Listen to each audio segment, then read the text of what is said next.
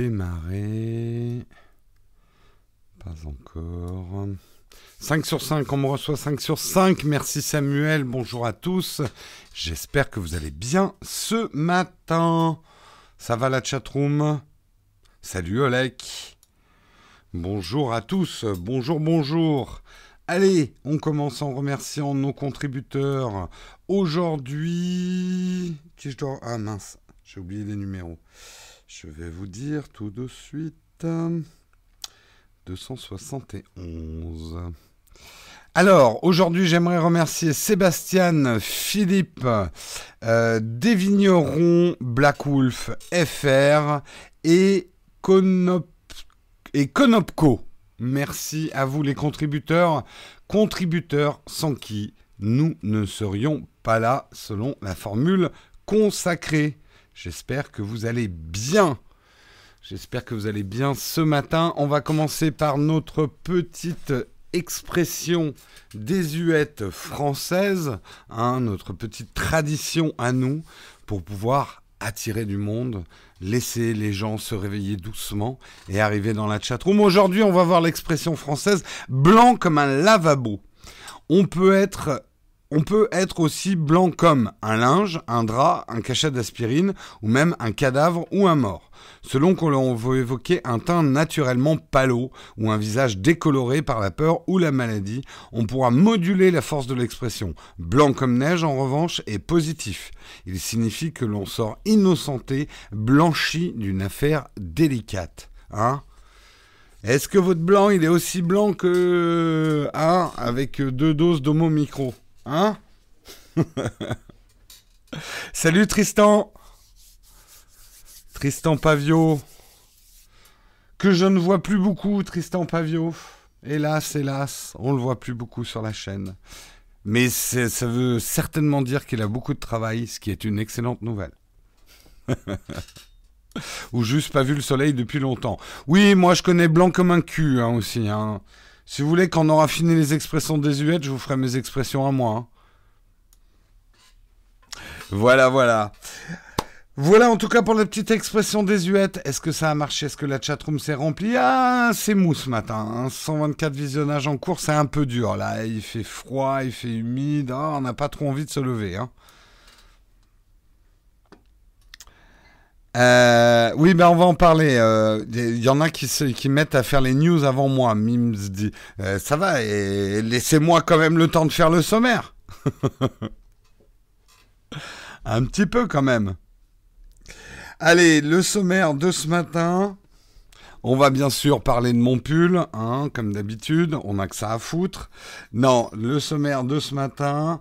On va parler euh, de documents confidentiels qui ont été révélés sur Facebook dans le cadre d'une investigation. Euh, des documents qui révèlent un petit peu plus, on va dire, la nature des choses. Euh, chez Facebook, on s'aperçoit que ce sont loin d'être des bisounours. On s'en doutait un petit peu. Nous parlerons également de Google qui officiellement annonce que Allo, Allo tombe Allo. Non mais Allo quoi?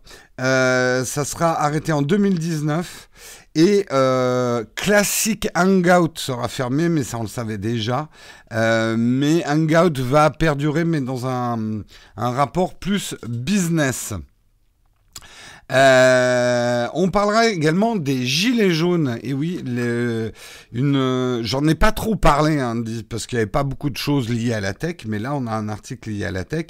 Non, le site giletsjaunes.com n'a pas été déposé par Steve Bannon en mai 2017.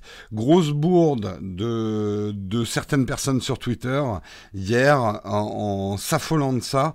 On s'apercevra parce que nous on est dans la technique que ce n'est absolument pas vrai.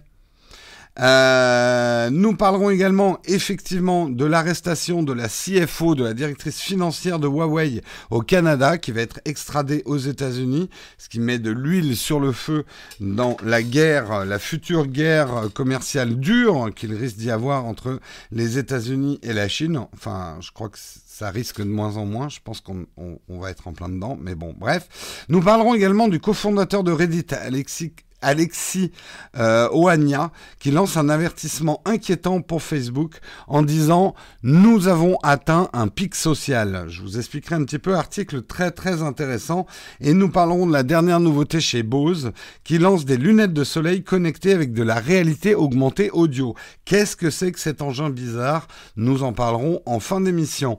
Voilà pour le sommaire, j'espère qu'il vous va, j'en ai pas d'autres. Euh, oh, il y a Steven. Coucou Steven.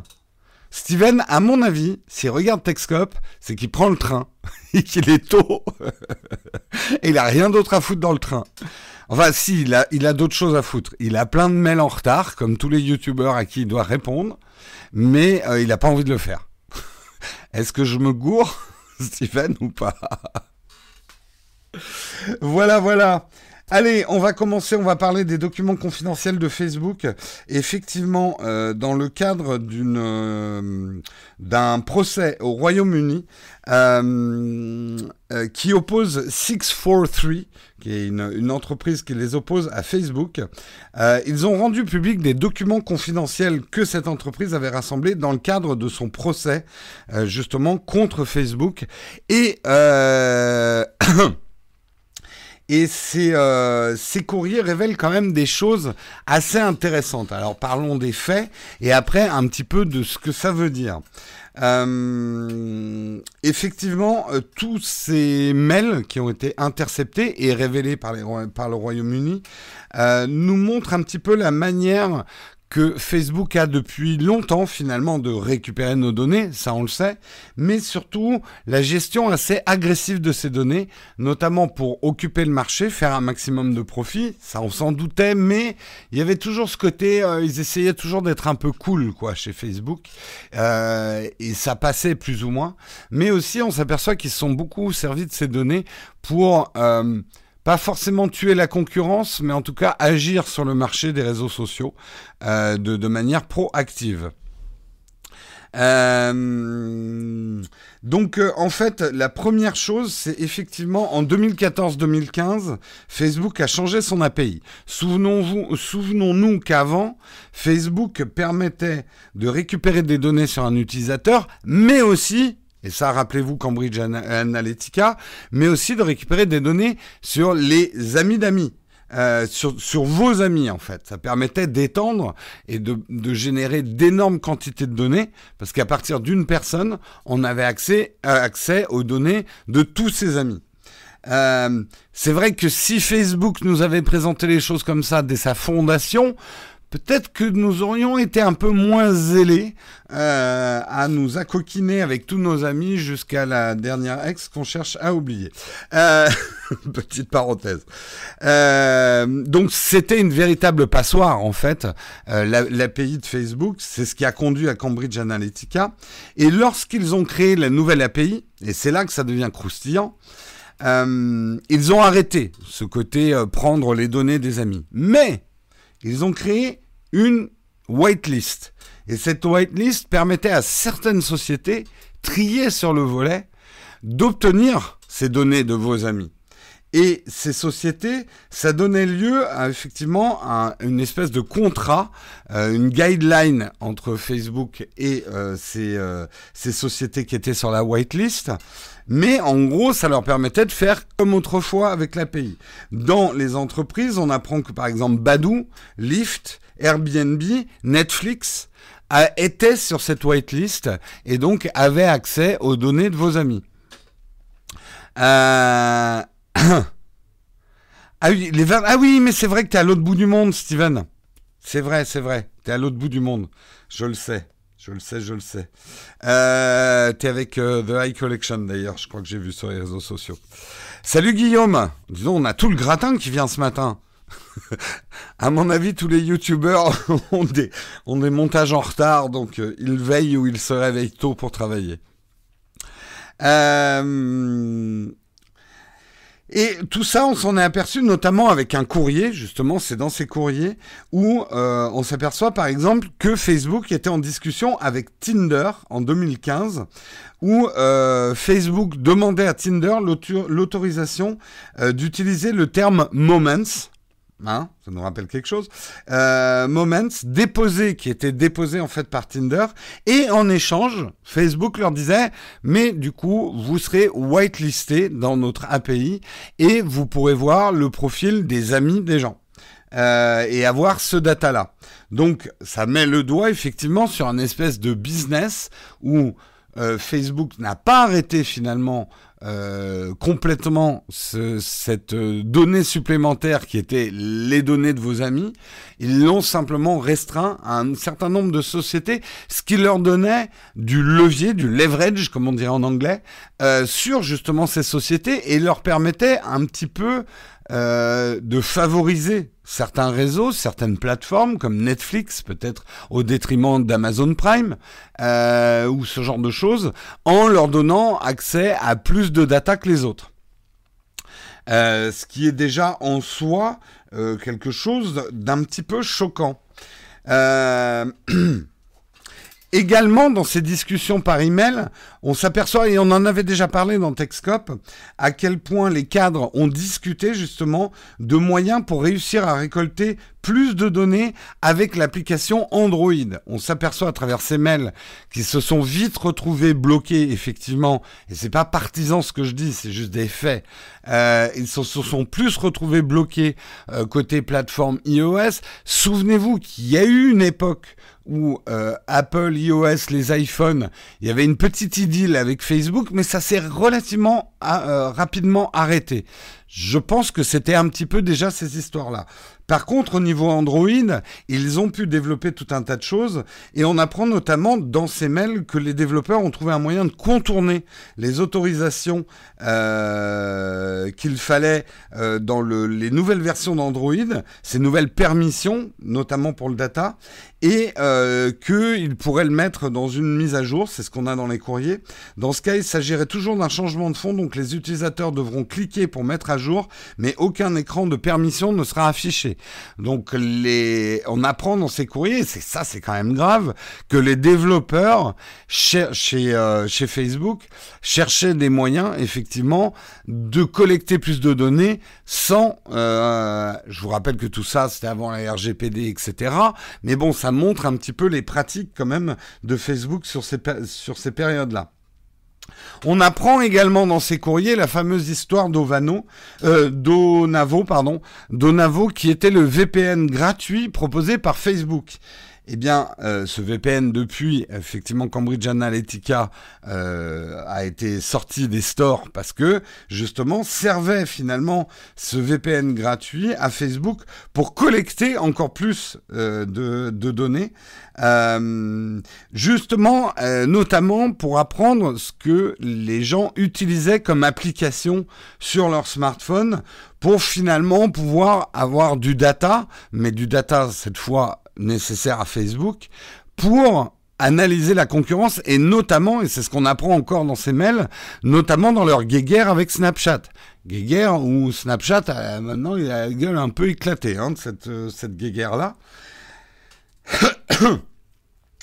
Et on apprend, et là c'est, euh, voilà, on va dire que c'est la cerise sur le gâteau, euh, c'est le jour du lancement de Vine par Twitter. Quand Twitter a racheté Vine, euh, Justin Osofsky, qui est le vice-président de Facebook, a proposé à Mark Zuckerberg une petite entourloupe. il lui a, proposé de couper justement l'accès à l'API à Twitter et à Vine, en gros leur interdisant d'avoir ce fameux data d'amis d'amis. Euh, de, vos amis, pardon. Ce qui, dans le cas du lancement d'une application comme Vine, euh, coupait l'herbe sous le pied parce que, n'ayant plus le data, ils ne pouvaient plus promouvoir leur plateforme euh, sociale de manière, de manière efficace. Je vous rappelle que tout ça était dans le cadre de la vieille API qui donnait l'autorisation d'avoir le, le, data des amis. Eh bien, Mark Zuckerberg a fait une réponse simple et lapidaire. Yep, go for it. Donc, vas-y mon coco, hein, on va leur mettre des bâtons dans les roues. Bref, tout ça est pas Jojo. Euh, j'ai dit pas Jojo, hein, je vous vois venir dans les commentaires. Euh, ça montre surtout l'ambiance et les pratiques assez agressives, pour pas dire autre chose, de la part de Facebook, et notamment sur le marchandage et les pressions qu'ils ont pu exercer sur le marché des réseaux sociaux avec leur fameuse waitlist d'API. D'abord avec une API qui était ouverte sur les amis, mais à qui ils ont pu retirer des des, autorisations à certaines plateformes et ensuite en whitelistant certaines plateformes sur cette API, leur permettant de continuer à avoir beaucoup plus de data que les autres. Donc c'est assez euh, alors inquiétant on s'inquiète depuis longtemps, hein, quand même, de Facebook, beaucoup ces derniers temps. Mais voilà, on, sort complètement, on se déniaise complètement d'un Facebook qui est là pour rendre le monde meilleur et, favoriser les communications, qui était un peu le leitmotiv de Mark Zuckerberg ces dernières années. Est-ce que ça veut dire qu'il faut quitter Facebook? Je vous laisse le choix. Facebook, ouais, en ce moment, il traverse quand même une très très mauvaise passe. C'est pas normal pour une boîte d'éviter l'effort d'une concurrence. Ah, complètement, Benjamin, c'est complètement normal. Mais les méthodes que tu emploies, eh, il faut rester dans les clous. Euh, c'est ce qu'on appelle de la concurrence déloyale. Quand tu as des moyens de pression trop forts et que tu peux euh, manœuvrer toi-même la concurrence en leur interdisant certaines choses, etc. On appelle ça justement, et c'est pour ça que dans tous les pays, et en France on a ça aussi, la répression des fraudes et euh, le contrôle de la concurrence, euh, il, faut, il faut jouer avec les règles du jeu. Bien sûr que la compétition, il faut se battre contre ses concurrents, mais on se bat de manière sportive, normalement.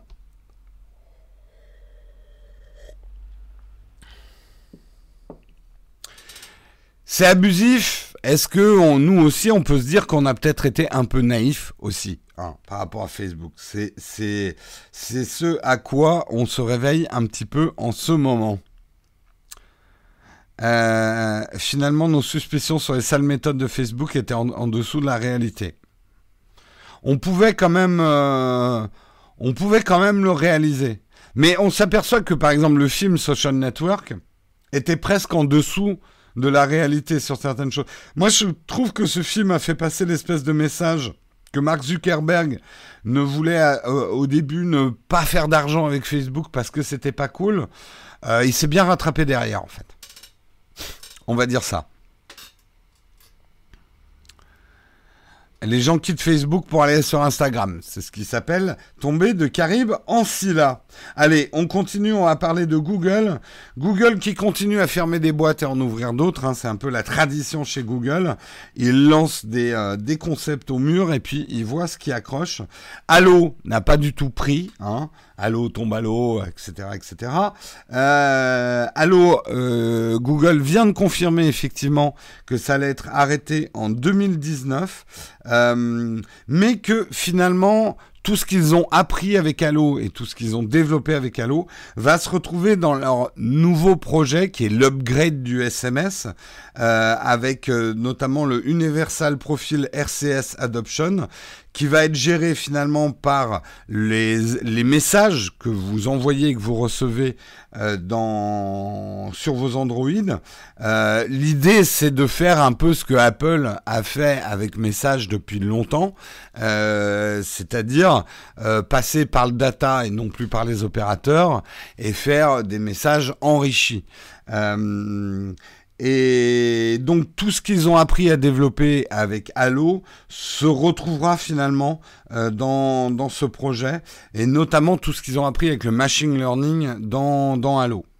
Euh, Duo, quant à lui, euh, reste ouvert et même Google note un certain succès effectivement euh, de Duo. Qui est maintenant disponible sur les Chromebooks, les, tablettes Android, sur tous les smart displays et sur les iPads. Donc effectivement, Duo a l'air plutôt bien adopté. Je sais pas vous dans la chatroom, il y en a qui utilisent Duo? Juste petit sondage pour, pour voir dans notre communauté. La tête de reine bouge. C'est un cerf, pas un renne. Oui, c'est la table qui bouge, oui. Yeah Non, Duo est pas mauvais, il marche plutôt bien, d'accord, le tutoriel. Euh, Duo, c'est FaceTime pour, euh, pour Android, pour la faire simple. Eh ben, testez Il faut tester.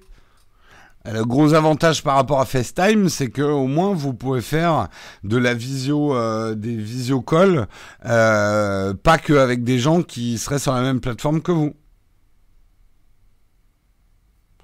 Penses-tu un jour qu'on va pouvoir faire des appels FaceTime vers Android? Non, je pense pas. Apple tient un super avantage concurrentiel euh, là-dessus. Euh, il y a des gens qui achètent des iPhones uniquement euh, pour avoir FaceTime et pour avoir Message, parce que c'est aujourd'hui les plateformes. et, beaucoup de gens qui ont des iPhones, quand ils essayent de switcher Android, c'est le truc qui leur manque le plus, quoi. Euh, également, on apprend le sort euh, qui est réservé à Hangout. On savait que le Hangout classique, ça n'a pas pris. Euh, ça n'a pas marché. Justement, c'est devenu d'une certaine façon duo, en tout cas dans un certain nombre de ses fonctionnalités. C'est vrai qu'Hangout avait un petit côté usine à gaz, mais en ça était assez puissant sur certains trucs. On ne perd pas complètement Hangout puisque Hangout va être réintégré dans la suite professionnelle euh, avec Chat and Meet qui est Hangout Chat and Meet, qui en fait va être la solution pour ceux qui utilisent la G Suite, hein, les, les, applications euh, de bureautique euh, Google, pour leur permettre effectivement de fixer des rendez-vous, de faire des réunions en visioconférence ou d'avoir un chat euh, en direct. Donc Hangout change de forme, va ressembler à un espèce de, de, de mix entre, euh, entre Slack et euh, Hangout et, et un petit peu ce qu'on retrouve sur Skype aussi. donc c'est ça qui va devenir, c'est ça que va devenir Hangout. Chat and Hangout, Chat and Meet. Et ça, ça devrait intervenir en 2019. Voilà pour les petites news côté euh, Google. Parlons un petit peu des gilets jaunes, mais on va essayer d'en parler pas de manière politique, mais d'une manière tech. Effectivement, euh, on a vu euh, fleurir hier, bien sûr, le site de Libé veut pas s'ouvrir. Ah Pour une fois que je faisais un article de Libé. Allez, ouvre-toi. Ah, Taras. Mince, j'ai plus l'article. Ah bah je je, suis bien là. Bon bah je vais, je vais en parler de tête. Hein. Attendez, je vais essayer une autre méthode. Yep. Ce serait pas mon réseau qui serait tombé? Non, c'est bon. Euh, c'est bon, j'ai l'article. J'ai l'article, j'ai l'article. On a vu effectivement hier une rumeur naître sur Twitter, euh, beaucoup relayée par les militants et les députés euh, de l'REM, euh, et notamment par le site Team Macron. Euh, qui disait le nom de domaine giletsjaune.com a été acheté en mai 2017, une semaine après l'élection d'Emmanuel Macron, et enregistré à Denver aux États-Unis, et avec la petite phrase en dessous, ça serait bien que les gens commencent à s'inquiéter de ce que fait Steve Bannon en Europe. Steve Bannon, je vous fais pas un rappel du personnage, euh, bien peu sympathique, à mon avis, et effectivement de ses interventions avec toutes, on va dire, les plateformes d'extrême droite en Europe en ce moment. On y reviendra en fin d'article. En fait, cette rumeur est fausse et ça a été démontré assez rapidement euh, au niveau technique. Le nom de domaine euh, euh, et cette fameuse date du 15 mai 2017 ne correspond pas forcément à la création du nom de domaine, mais à la date d'enregistrement sur Namebright, une société gérant la réservation des noms de domaine. Et on apprend justement que euh, giletsjaunes.com était déjà actif en 2015, puisque oui, il y a déjà eu des gilets jaunes, euh, notamment en 2015, puisqu'il y avait déjà un collectif qui faisait appel à mettre des gilets jaunes pour demander l'abrogation du décès du dé, pardon, pas du décès, du décret Payon, euh, le nom du ministre de l'Éducation euh, de, de, cette époque-là. Euh, donc il y avait, et je vous les montre, hein, il y avait déjà des, des bannières euh, gilet jaune, incitant euh, à mettre le, le, gilet jaune et qui parlait justement de cette réforme au niveau de l'école. Ça, c'est ce qu'on retrouve sur les archives Internet. N'oubliez pas justement hein, qu'Internet n'oublie rien. Donc, euh, c'était déjà actif et on apprend également euh, que en fait les gilets jaunes existent depuis septembre 2014. Donc tous ces messages qui disent c'est Steve Bannon qui a acheté euh, giletsjaunes.com euh, en anticipation lors de l'élection euh, de, euh, de Macron sont complètement fausses. Et d'ailleurs, les sites qui avaient commencé à relayer cette info et avec en tête Tim Macron ont retiré leur tweet une heure après. Hein, ça s'est dégonflé très rapidement. Rappelons quand même, pour un petit peu souci d'équité, que on va dire que le côté euh, anti-gilet jaune n'est pas le seul, seul à propager euh, des rumeurs sur les réseaux. Euh, il y a également en ce moment un soutien d'une petite frange des gilets jaunes.com un petit peu extrémiste, un petit peu qui tire beaucoup à droite et qui euh, également relaie justement sur Steve Bannon qui vient justement en Europe actuellement pour ah, j'arrive pas à retrouver euh, le, nom du truc. Non, non, non, non, non, non. Ah ma mince, je trouve plus le truc. Attendez. Euh, pourquoi j'ai pas la fin d'article que j'avais tout à l'heure? Ma mince alors. Mince, mince, mince. Euh, excusez-moi, petite interruption. Euh, pourtant, j'avais. Ah, puis l'article s'affiche pas. Euh, j'essaie de retrouver le nom là. Euh, en ce moment, les Gilets jaunes critiquent beaucoup l'accord onusien sur l'immigration. C'est les accords de Marrakech, je crois, ou un truc comme ça. Et justement, Steve Bannon, euh, vient effectivement en Europe euh, pour euh, militer contre cet accord en disant que c'est un accord qui va enlever le, les décisions au pays concernant l'immigration, ce qui est complètement faux. Donc c'est juste pour rétablir l'équilibre. dans les deux camps, on va dire que tout le monde joue le jeu un peu de la fake news quand ça les arrange, quoi.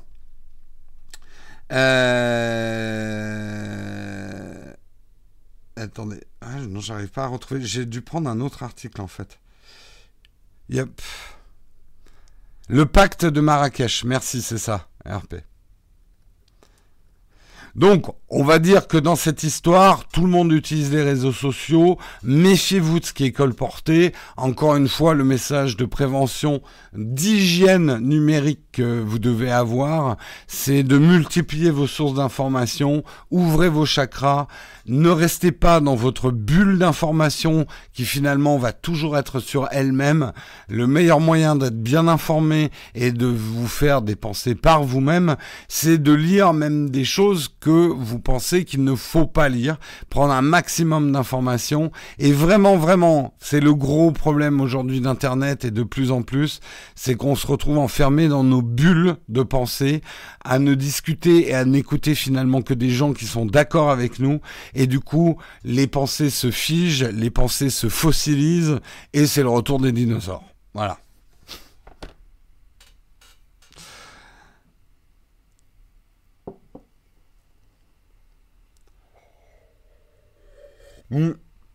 Donc informez-vous. Je veux pas rentrer dans les dé. Je vois que bon, et c'est normal. Hein, vous débattez entre vous de ces différentes choses, etc.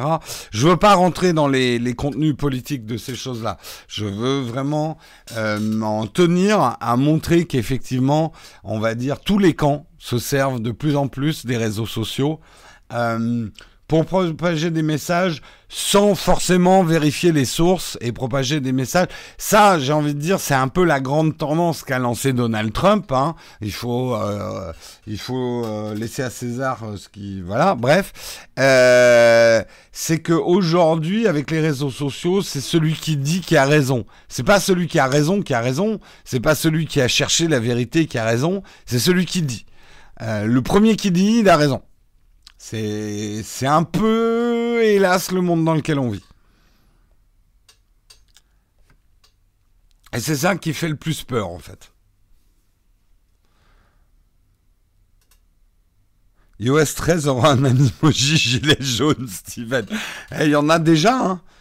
Moi, du coup, bah, j'ai un boycott total. Je ne peux plus mettre mon pull jaune. Hein. Je sais quoi cet ostracisme contre le jaune. Hein. je n'aime pas du tout ça.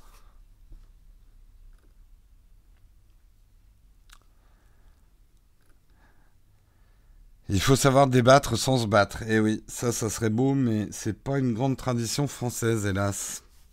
Allez, on avance dans les articles, on avance, on avance. Euh, on va parler effectivement de ce qui s'est passé au Canada avec la CFO, donc la chef financial, financial officer, chief financial officer, euh, donc celle qui s'occupe un peu des cordons de la bourse de Huawei, qui a été arrêtée au Canada. Euh, manifestement, si j'ai bien compris, elle faisait une correspondance au Canada. Et ben, clic-clac, on l'a arrêtée. Extradition vers les États-Unis attendue. Pourquoi elle a été arrêtée, Meng Wanzhou, euh, donc la CFO de Huawei? C'est toujours sur ces histoires de violation de sanctions américaines contre l'Iran. C'est la fameuse histoire qui pend au nez de pas mal d'entreprises chinoises, dont Huawei, qui est certainement celle la plus en vue, où effectivement, euh, malgré effectivement des sanctions américaines imposées euh, contre l'Iran, des entreprises chinoises sous l'intermédiaire de certains fournisseurs qui étaient des cache-noms, ont continué à faire du commerce avec l'Iran. Euh, les États-Unis s'en sont aperçus, des sanctions ont été infligées, on a eu beaucoup d'histoires. Donald Trump, il est allé voir le président chinois, ils se sont fait allez, on se met d'accord et tout, euh, machin. Euh, mais en fait, ils sont pas d'accord du tout. De toute façon, voilà, on est encore finalement alors des effets de manche, pour l'instant c'est un peu un combat de coq, c'est à celui qui dit ah c'est lui le méchant, etc. Mais on peut quand même dire que la guerre s'envenime de plus en plus, cette guerre commerciale entre la Chine et les États-Unis. Pour moi, elle est devenue inévitable, ça va au clash, on est même en plein clash. Là, d'arrêter des CFO, etc., c'est quand même de grosses entreprises chinoises, c'est quand même des mouvements très offensifs de la part des États-Unis. À leur décharge, les États-Unis s'aperçoivent et sortent quand même des dossiers assez lourds, quand même sur les entreprises chinoises, qui sont, rappelons-le, quand même des sociétés pseudo-privées pour la plupart. L'intervention de l'État chinois dans ces entreprises type Huawei est quand même très importante et on s'en aperçoit aussi. Donc, dans ces histoires, il n'y a pas les gentils chinois, les méchants américains, ni les gentils américains, les méchants chinois c'est des coups bas, euh, c'est des antécédents surtout, euh, où les États-Unis ont fermé leur gueule pendant pas mal d'années sur effectivement des actes chinois. Et, euh, et là, on décidé un petit peu de sortir les gants, mais avec le gros danger aussi qu'il bouleverse un certain équilibre et des relations commerciales entre la Chine et les États-Unis qui permettaient à certaines entreprises aussi de fleurir. Donc c'est un jeu dangereux, délicat, qui crispe effectivement les relations commerciales entre les États-Unis et euh, la Chine. Le commerce n'est pas qu'un truc gentil, hein. le commerce c'est un peu la guerre, c'est une guerre larvée, hein, le commerce, toujours. C'est... Euh, là encore, que, tout à l'heure quelqu'un disait on a tout à fait le droit de se battre contre ses concurrents. Oui, tant qu'on reste dans les règles. Et c'est pareil au niveau du commerce mondial quand on commence à faire tomber les gants, qu'on commence à mettre euh, du scotch avec de la colle et du verre pilé sur ses poings, et le grand danger, c'est que ça se mette derrière à se crisper à d'autres niveaux, diplomatiques, militaires, etc. La guerre commerciale, ceux qui jouent à civilisation le savent, c'est finalement euh, la même chose que la, guerre, euh, la guerre militaire. C'est des guerres de pouvoir, en fait. Donc euh, inquiétant. Inquiétant, inquiétant ces histoires. Et c'est vrai que ça prend des tournants quand même très très euh, agressifs et on sent qu'une collision majeure va bientôt avoir lieu. Euh, c'est beau en apparence, mais alors derrière Apple et compagnie, et plus c'est cool. Ah, j'ai dû rater une conversation. Bon, après, à la décharge de Trump, il tape aussi fort sur ses entreprises nationales que sur les Chinois en ce moment. Hein, donc, euh, la référence en jeu. Vous croyez que c'est Jean-Claude Van Damme qui a inventé le fait de mettre de la colle et avec du verre pilé sur les poings? Est-ce que vous pensez que le monde a été créé avec Jean-Claude Van Damme? Vous êtes naïf. On n'a pas attendu Jean-Claude Van Damme pour se mettre du verre pilé sur les poings. Je l'ai même pas vu en plus ce film de Jean-Claude Van Damme. Donc, euh, dans Hot Shot, il y a un truc euh, comme ça, peut-être. Oh, putain, ça date, Hot Shot.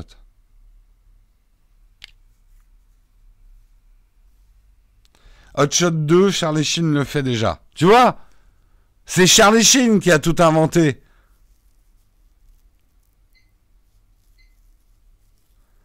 C'est Jean-Claude qui a créé le monde. Et c'est le monde qui a créé Jean-Claude. Vous comprendrez. Vous comprendrez, vous comprendrez. Allez, euh, on va parler d'un article qui m'a pas mal intéressé. Euh, je vous conseille de le lire. C'est effectivement le cofondateur de Reddit, euh, Alexis Ohania, qui lance un avertissement sur l'état du marché des réseaux sociaux et qui dit nous avons atteint un pic social. Et c'est un raisonnement assez intéressant que je partage un peu dans les grandes lignes. Euh, le cofondateur donc de Reddit a une mauvaise nouvelle pour Facebook, Twitter et d'autres réseaux sociaux. Euh, il pense que le secteur de la technologie a atteint un pic social et que les utilisateurs allaient s'éloigner des réseaux sociaux pour des plateformes euh, plus à l'échelle de l'individu et plus communautaire, plus. Ces plateformes, donc les réseaux sociaux sont devenus trop nombreuses. Nous suivons des individus et ces plateformes ont, à bien des égards, ont fait leur temps. Nous avons plafond. Il parle notamment du phénomène que les gens oui, il y a des gens qui ont des followers euh, et qui s'expriment, mais beaucoup de gens finalement trouvent que ces réseaux sont peut-être pas très utiles. Eux-mêmes n'ont pas beaucoup de gens qui les suivent, ne voient pas l'intérêt de s'exprimer dessus, voient le côté aussi chronophage, et finalement la satisfaction que ça leur apporte quand tu te prends un, un like pour ta photo euh, et que tu vois à côté des influenceurs, il suffit qu'ils montrent une once de maillot de bain ou qu'ils fassent un jeu de mots pas drôle et qu'ils se prennent 200 likes, à un moment, tu te dis, c'est pas pour moi. C'est pour eux, mais c'est pas pour moi. Je n'y trouve pas euh, ma satisfaction, je n'y trouve pas de satisfaction. Et aujourd'hui, ce qui a plutôt le vent en poupe, c'est justement, on a la parole noyée, en fait, c'est ce qu'il disait. Euh, ce qui a plutôt le vent en poupe, c'est justement des plateformes à plus petite échelle, plus communautaires, euh, recentrées sur des groupes d'intérêt, des passions qu'on partagerait avec d'autres personnes, où finalement, on va dire les, les on a, on a des discussions plus d'égal à égal. Si vous faites partie d'un groupe de fans de quelque chose, il euh, n'y a pas une histoire d'influenceur de ce groupe ou ce genre de choses. Donc ce qu'il dit, c'est que l'avenir est plus un mélange entre euh, Telegram et Discord. Et effectivement, Discord a vraiment le vent en poupe parce que ça permet effectivement des, communications plus communautaires et une création un peu organique et naturelle avec les groupes de discussion euh, des finalement des points d'intérêt. C'est un peu ce qu'on retrouve sur Reddit aussi hein, avec les slash R. Donc pour lui, et c'est là où il tire la couverture à lui, donc euh, attention quand même avec l'article à, à garder un œil ouvert, mais il dit en gros que c'est eux l'avenir et que euh, Reddit le fait depuis longtemps. Mais je partage quand même un petit peu ses vues. Je pense qu'il y a une certaine lassitude des réseaux sociaux. On s'aperçoit après des années d'excitation et, de, recherche de, des réseaux sociaux, et le dernier réseau social qui sortait, on s'inscrivait tous, etc. Je crois qu'il y a pas mal de gens qui commencent à le sortir de leur vie parce qu'ils trouvent que finalement c'est assez inutile et c'est une perte de temps. On va quand même utiliser les réseaux sociaux pour des raisons utilitaires, voir s'il y a une nouvelle vidéo qui est sortie sur Nowtech ou fêter l'anniversaire d'un ami, mais on va dire que la, masse des utilisateurs de Facebook, des réseaux sociaux, commence à ne plus les utiliser. Ils les utilisent encore un peu pour la lecture, mais ne publient plus et de moins en moins eux-mêmes. Euh, je trouve pas ça très lisible sur Reddit. Ça fait partie euh, de l'expérience Reddit, hein, de ne pas être très lisible. Donc, euh, c'est inéluctable, hein, cette histoire, Nouba. Putain, on va me la ressortir jusqu'à la fin de ma vie, celle-là. Je sens. C'est pas plus mal, la vie, étant dehors par un smartphone. Alors, c'est pas plus mal. Il y a du pour et du contre. Je vous parlais justement des bulles de connaissances. À trop se réfugier dans des groupes d'intérêt, on ne garde plus tellement d'ouverture sur le monde non plus. Et ça, c'est un phénomène inquiétant sur Internet. Les gens, finalement, se renferment sur ce qu'ils savent déjà et ne communiquent plus qu'avec des gens qui sont d'accord avec eux. Et ça, ça s'appelle vivre sa vie sous influence, en fait. Donc, euh, oui, il y a probablement du bon parce qu'on a vu aussi les excès des réseaux sociaux, mais par exemple un réseau social comme Twitter, euh, à moins de vraiment faire le tri euh, dans les personnes, vous serez confronté avec des idées qui sont pas forcément les vôtres et que vous lirez peut-être. Et ça, c'est des choses quand même intéressantes.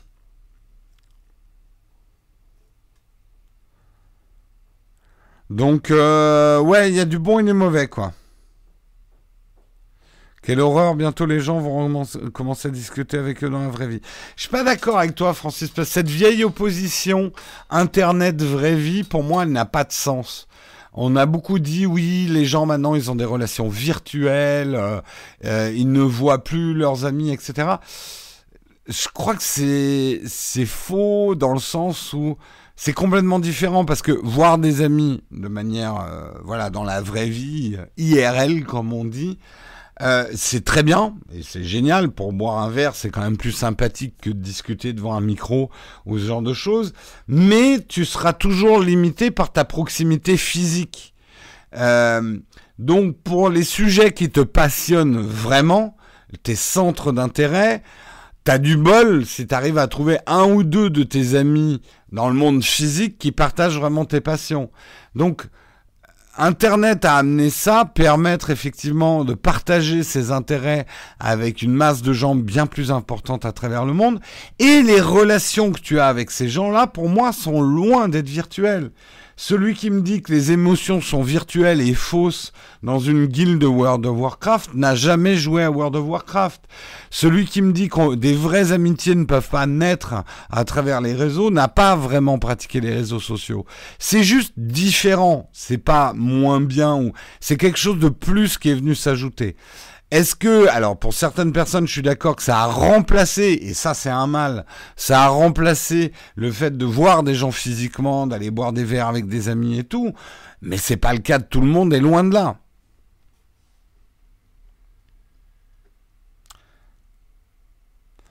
Donc euh, attention, toujours dans ce genre d'article, à mon avis, à ne pas jeter le bébé avec l'eau du bain il y a, et je continuerai à le dire, peut-être même par provoque, des choses extrêmement positives qui sont nées avec les réseaux sociaux, ces réseaux sociaux globalisés, et j'espère qu'on va pas les perdre et s'enfermer dans des petits groupuscules, et chacun son petit forum, et chacun son petit hashtag.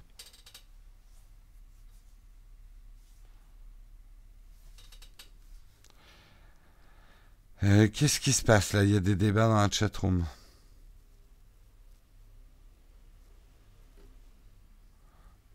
Euh, débarrasser du truc de quoi vous parlez? J'ai pas bien suivi. Mais bon, bref. Euh, les lettres manuscrites permettaient de s'exprimer différemment grâce à la distance. Oui, mais euh, enfin, c'était différent aussi. D'ailleurs, la lettre manuscrite n'est pas complètement morte, elle revient même à la mode. C'est vrai que ça fait longtemps que j'ai pas écrit une belle lettre. Et c'était chouette d'écrire des lettres. Voilà, t'as des amis depuis 15 ans, je les ai connus sur le multijoueur Xbox 360 et tu les as vus physiquement. Mais moi c'est pareil, quand j'avais une guilde sur World of Warcraft, on s'est rencontrés hein, pour certains. Euh, alors nos amitiés se sont un petit peu délitées ces dernières années, mais c'est de ma faute. Avec le surcroît d'activité que j'ai eu autour de ma, chaîne YouTube, je n'ai pas maintenu certaines euh, euh, relations à mon grand... C'est ma très grande faute, je l'avoue. Euh, mais c'est difficile de tout faire.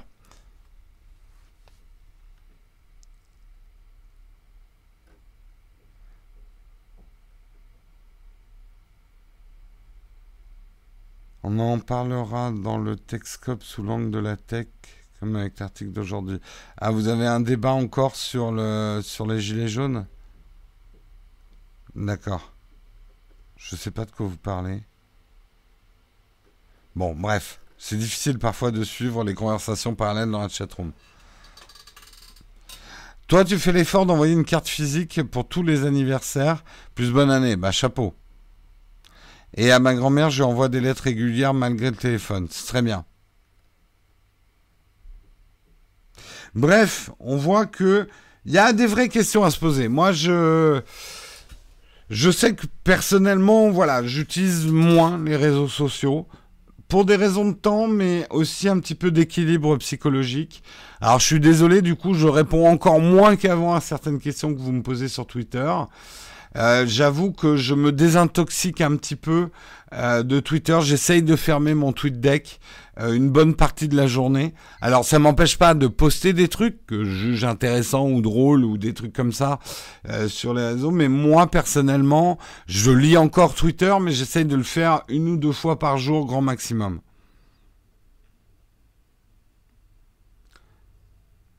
Instagram, j'avoue que je regarde beaucoup les stories c'est un peu mon moment. Euh, quand je fais une pause, je regarde des stories Instagram. Peut-être un petit peu trop. Peut-être quelque chose sur lequel il faudrait que je travaille. Je pense qu'il y a d'un côté irréel et IRL qui n'ont rien compris aux réseaux sociaux. Je pense qu'on compare deux choses qui ne sont pas comparables en fait. Il n'y en a pas un qui est mieux que l'autre. Ou... Voilà. Moi, j'ai un réseau social qui m'écrit régulièrement le Trésor public. Ben, ils sont sympas. Ils sont sympas. Attends, c'est les dernières lettres qu'on reçoit. Ouais, de toute façon, les réseaux sociaux ne seront jamais aussi bons que les personnes que tu suis. Donc, euh, c'est la clé pour avoir une bonne hygiène numérique sur les réseaux sociaux. C'est de suivre euh, et de faire euh, finalement de vraiment faire attention aux gens qui suivent que vous suivez. Euh, je veux pas être méchant, mais c'est vrai que quand vous inscrivez à n'importe quel jeu concours qui passe et tout, bon après, pas mal d'entre vous vous désinscrivez quand le concours est fini. Euh, c'est pas à mon avis une bonne parce que vous, allez vous retrouver à suivre des gens que vous n'auriez pas suivis euh, et vous en seriez peut-être mieux passé. Enfin, vous en seriez bien passé. Donc, euh, ouais, bien choisir euh, les gens qu'on suit c'est une règle de base.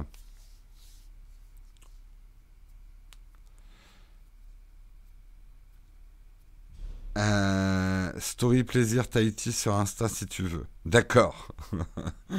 Après, ouais, je zappe un peu les gens qui font des stories de vacances parce que ça me fout les nerfs. Ah, je vais me venger quand je vais être au Vietnam pendant trois semaines. Mais pas trop non plus j'ai pris la résolution de ces vacances au Vietnam. J'utiliserai encore Instagram un petit peu, mais pas tout le temps. J'ai envie de vraies vacances. Ça fait très très longtemps que euh, des, bonnes vacances longues, des vacances de plus de deux semaines, j'en ai pas eu depuis un bon bout de temps. Au Chimine, ça va être un peu dur. Hein. Il, mange un peu les pissenlits par les racines, hein, au Chimine. Euh, allez, on termine, on termine avec Bose. Bose qui lance des lunettes. What the fuck? Qu'est-ce que Bose fait dans le business de la lunette? Eh bien, ça sera des lunettes de soleil connectées avec de la réalité augmentée, mais attention, pas n'importe laquelle, de la réalité augmentée audio. Et oui, c'est un nouveau concept euh, qu'essaye de lancer Bose. Euh, elles seront commercialisées aux États-Unis à partir de janvier 2019 au prix de 199 dollars et dans le reste du monde d'ici le printemps 2019. Le principe, alors déjà, elles existeront en deux formes. Là, je vous montre une des formes. Voilà à quoi ressembleront ces lunettes de soleil. Il y aura donc une forme ronde, une forme plus, euh, plus carrée. Hein, selon le style que vous voulez adopter. Mais c'est pas du tout des lunettes virtuelles où de l'info va s'afficher sur les verres, mais c'est plutôt l'info va être diffusée. A priori, si j'ai bien compris, avec des, euh, haut-parleurs. Euh, merde, comment on appelle ça euh, Qui font de la. la résonance osseuse En gros, c'est pas, vous n'allez pas vous enfoncer les branches des lunettes dans vos oreilles, mais vos lunettes vont venir effectivement s'appuyer sur la base du crâne de l'os et en faisant résonner euh, vos os, en fait, transmettre le son de cette manière-là. L'idée, elle n'est pas forcément bête, c'est d'augmenter votre réalité, mais non pas avec des images qui vont venir euh, surimpressionner sur votre vision, mais en vous donnant des infos par audio euh, sur ce que vous êtes en train de faire. On peut imaginer effectivement une aide à naviguer euh, dans une ville qui serait avec des consignes audio. Là, Jérôme, tu dois tourner à droite, etc. Un petit peu comme un navigateur GPS de, de voiture le fait aujourd'hui. Euh, j'aimerais trop essayer cette technologie, autant les lunettes que la résonance osseuse. Je crois que ça marche bien, la résonance osseuse. Pas forcément en termes de qualité, mais pour la voix, c'est bien.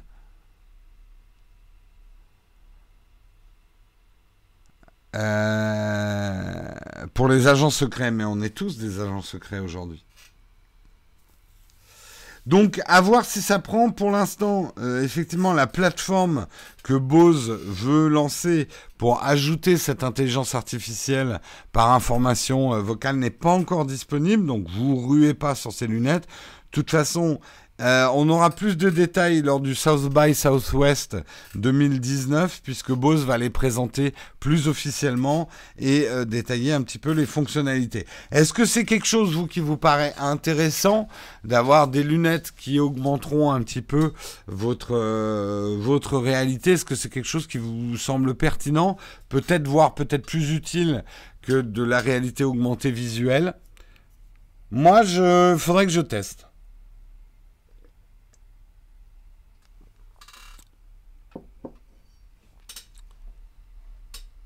Oh, vous êtes lourd dans la chatroom. oh que oui, pour Émilie Marie. Plus discret que oreillette, oui. Si ça avait des lunettes avec deux petites oreillettes qu'il fallait se pluguer, euh, là, autant dire le produit qui ne serait pas du tout vendu. À voir, enfin à entendre, tout à fait. Tu as raison, Hippo. Ça n'a pas l'air de vous emballer plus que ça, hein, quand même. Hmm, faut voir. Hmm, ouais. Ouais, quand même, 199 dollars. Ça va faire 300 euros en Europe. Euh, ça peut être intéressant, effectivement, avec des, des, jeux style Pokémon Go. Carrément, ça peut être intéressant, pourquoi pas. Ça se réchauffe un petit peu dans la chatroom. Moi, je pense que le seul problème, c'est que c'est des lunettes de soleil, c'est chouette, donc tu vas pas les mettre en intérieur, donc ça veut dire que tu vas perdre pas mal d'infos dès que tu seras en intérieur. À moins que tu te la joues super cacou et que tu te balades avec des lunettes de soleil en intérieur. Ou genre, je suis une célébrité, je veux pas être reconnu, je mets mes lunettes de soleil dans le métro.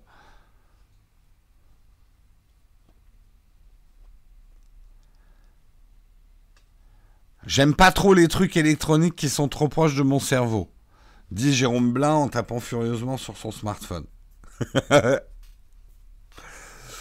À voir, à voir, effectivement. En tout cas, c'était le dernier article de ce Texcope.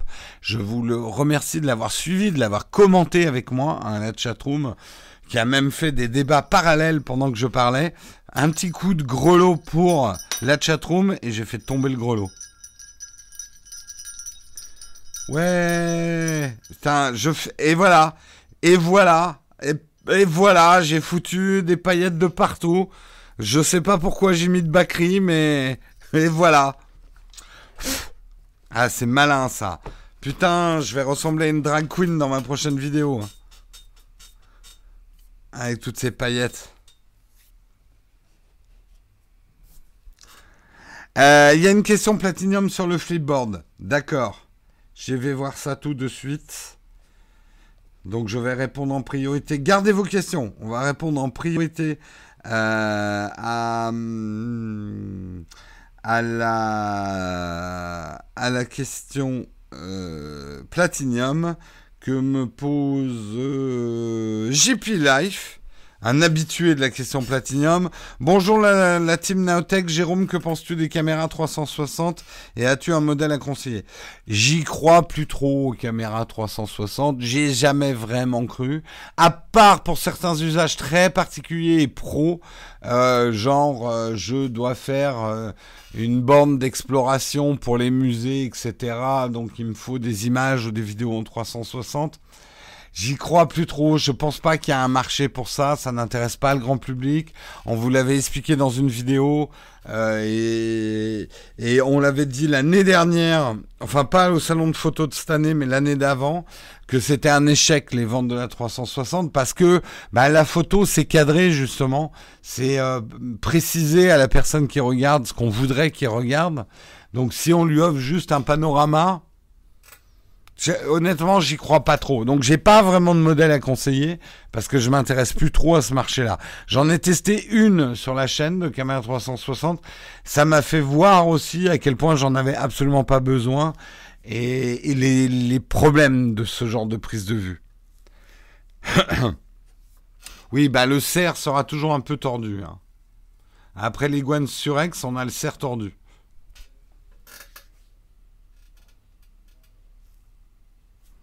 Ah le, moindre détail, hein. je, sens que demain je vais enlever le cerf. Comme ça, il y a la chatroom. Jérôme, il n'y a pas le cerf. Mais il est où? Mais qu'est-ce qui se passe? Pourquoi on m'a changé mon format visuel?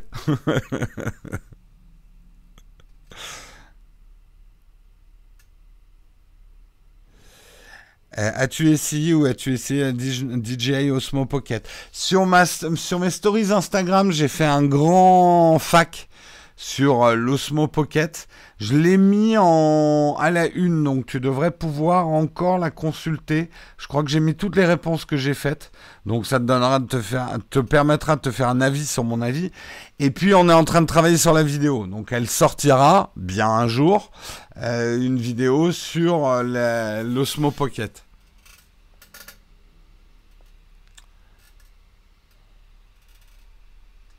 Un renne Bah non, c'est un cerf, ça. Remarquez, vous ne connaissez pas trop les différences, mais non, c'est un cerf. Ce sera donc un cerf vidé. Oh là là, Yves Oh là là là là là là là là Ça sert à rien. Oh là là, je sens que tous les jeux de... C'est trop facile les jeux de mots avec cerf. Est-ce que j'ai déjà essayé DaVinci Resolve? Oui, c'est un logiciel extrêmement puissant, mais c'est une philosophie de montage qui est très très très différente des philosophies. Finalement, Final Cut Pro et Premiere, par certains aspects, se ressemblent beaucoup. C'est, euh, on va dire, des philosophies de comment on monte une vidéo sur ordinateur. DaVinci, c'est une autre paire de manches. Hein. Euh, c'est pas forcément plus difficile, mais c'est une autre philosophie. Ah oui, n'oubliez pas le jeudi VIP ce soir à 18h pour les contributeurs. Je serai là. Euh, j'ai demandé quoi pour Noël? Eh bien, il faut que vous alliez sur le dénicheur.com. Pour l'instant, j'ai mis qu'un seul truc dans ma liste publique de, cadeaux. J'ai demandé une souris de gamer, euh, la Logitech, je sais pas quoi. Donc, si vous voulez me faire un cadeau. Euh... Tu montes tous les jours avec. Ben, Yann, de toute façon, après, c'est des questions d'habitude. En fait, DaVinci Resolve a eu beaucoup de succès à cause de ses euh, modules d'étalonnage, mais certains qui font beaucoup d'étalonnage se sont mis à faire du coup l'ensemble de leur montage directement dans DaVinci Resolve. De toute façon, cette plateforme a un énorme avantage, elle est gratuite. Pas pour faire des images 4K, mais euh, pour faire des images en 180. Donc, il y a un vrai taux d'adoption. Sachez juste que si vous formez à DaVinci Resolve, vous risquez d'avoir un peu du mal le jour où on vous file un montage à faire sous Premiere ou sur Final Cut Pro.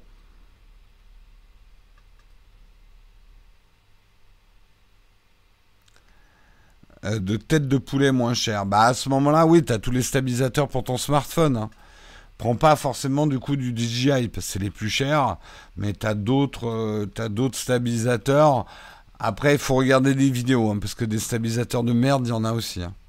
Comme le stabilisateur est à la mode.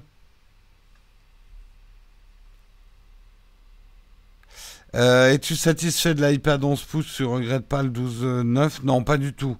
Euh, j'ai un, un, iPad plus agile en prenant la petite taille. Je suis pas là à galérer à faire rentrer mon 12,9 dans mon sac comme je trimballe mon iPad tous les jours. Pour moi, c'est un argument. Si par contre vous utilisez l'iPad chez vous, un iPad 12,9 pouces, ça peut très bien faire l'affaire.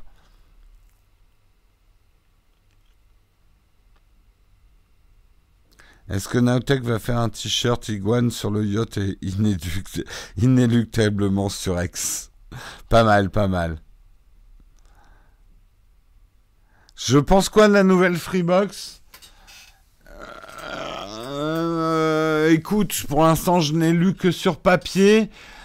Ça me semble pas fini cette histoire. En fait, ils ont, je trouve, hein, c'est un peu. Je comprends ce qu'ils ont voulu faire, mais le truc, c'est que leurs équipes commerciales n'ont pas réussi à négocier certains contrats. Donc on se retrouve avec des trucs un peu incohérents, un Netflix pas 4K sur un truc qui euh, fait de la 4K. Enfin, l'intention était très louable de faire un peu une formule all included, mais c'est un petit peu cher, je pense, parce qu'on paye tout d'un coup. Euh, et euh, il y a des partenariats qui sont un peu décevants. Mettre une enceinte Devialet euh, dans une box sans même assurer un abonnement à un truc de musique, je, je comprends pas.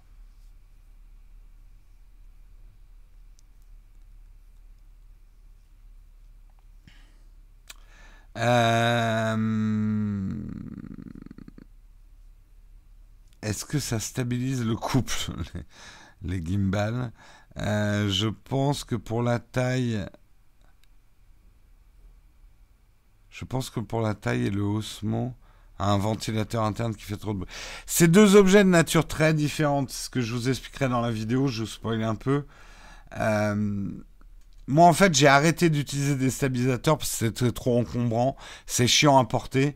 Il n'y a rien de plus triste et d'inutile comme objet et difficile à porter qu'un stabilisateur éteint. Euh, donc, c'est un objet. Quand j'avais un deuxième opérateur, oui, on prend le stabilisateur et on filme des plans stabilisés. Mais c'est un truc que j'ai arrêté d'amener sur les tournages, en fait.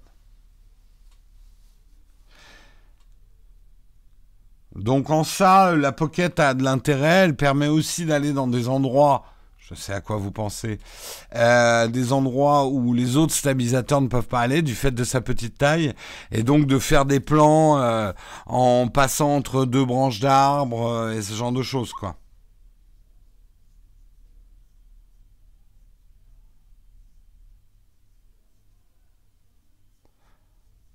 La mode est passée des stabilisateurs. Bah, beaucoup de gens ont acheté des stabilisateurs pour faire leurs vidéos de vacances, mais c'est là où le produit DJI est plutôt malin. Euh, des gens qui se sont éloignés du stabilisateur parce que c'était encombrant et chiant à utiliser peuvent être conquis par un format pocket. Après, je suis d'accord, ouais, le prix de lancement, euh, il est raide pour euh, des amateurs. Mais est-ce qu'après le produit vaut son prix? Ils ont fait quand même un truc pas mal sur certains aspects. Tout n'est pas bon, hein, j'en parlerai dans ma vidéo. Oui, je l'ai vu la vidéo de. Bah, chapeau, parce que surtout c'est une vidéo qu'il a fait en une heure, le pauvre. Hmm. Mais ça, Stéphane Cochou, c'est le. Il sait très bien l'effet d'une bombe euh, de, de fumée, ça fait toujours des beaux visuels. Jésus en treillis, moi je l'appelle, avec sa capuche notre cher, notre cher ami Stéphane Cochou. Moins cher qu'une GoPro, ouais, mais il y a des trucs qu'une GoPro fait qu'elle ne fait pas, et vice versa d'ailleurs. Ouais, arrêtez de dire que Cochou il a un talent monstrueux, après il va se prendre une tête comme ça et des chevilles, il rentrera plus dans ses baskets. Non, c'est bien ce qu'il fait, Stéphane. C'est très bien. C'est très très bien. Mais de là à dire un talent monstrueux, oula. oula, oula. Est-ce que vous avez d'autres questions? On arrive à 9h05, je vais devoir vous quitter. Euh, quel VPN tu peux me conseiller? Je suis pas très fort en VPN, j'en ai un euh, euh, PIA, Private Internet Access. J'en suis content. Après, est-ce que c'est le meilleur? J'en sais rien.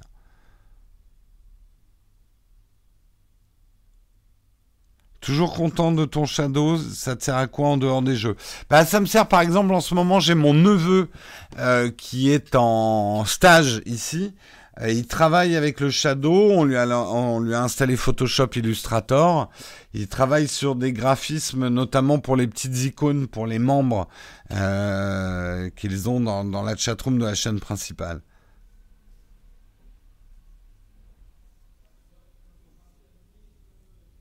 Je pense que comparé à la concurrence, c'est le plus talentueux actuellement et rivalise avec les Américains. Bah, preuve en est, il se fait piller son contenu par certains sites américains.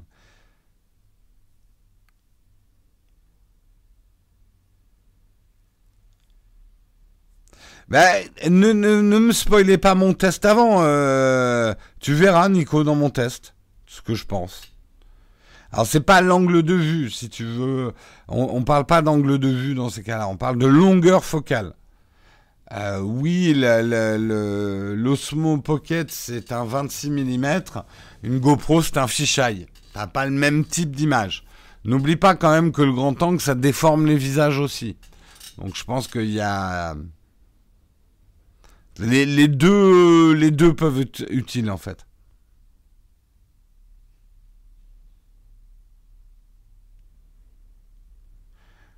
Ça, c'est chouette, le Shadow, on peut le prêter sans souci. Ah ben oui, enfin, il faut avoir confiance quand même euh, dans... Non, c'est un autre neveu qui est... là. Un autre neveu qui s'appelle Tristan et qui fait des études de graphisme. Non, il n'a pas parlé de longueur focale fixe, grain. J'ai regardé sa vidéo hier. Il parle d'ouverture fixe et d'une certaine... Oui, la longueur focale est fixe, ça, ça zoome pas, effectivement. Ah, bah, les focales fixes, c'est toujours meilleur qu'un zoom en termes de qualité. Euh, ça, c'est sûr. Bah, déjà, t'as pas tout le mécanisme d'un zoom à mettre dedans.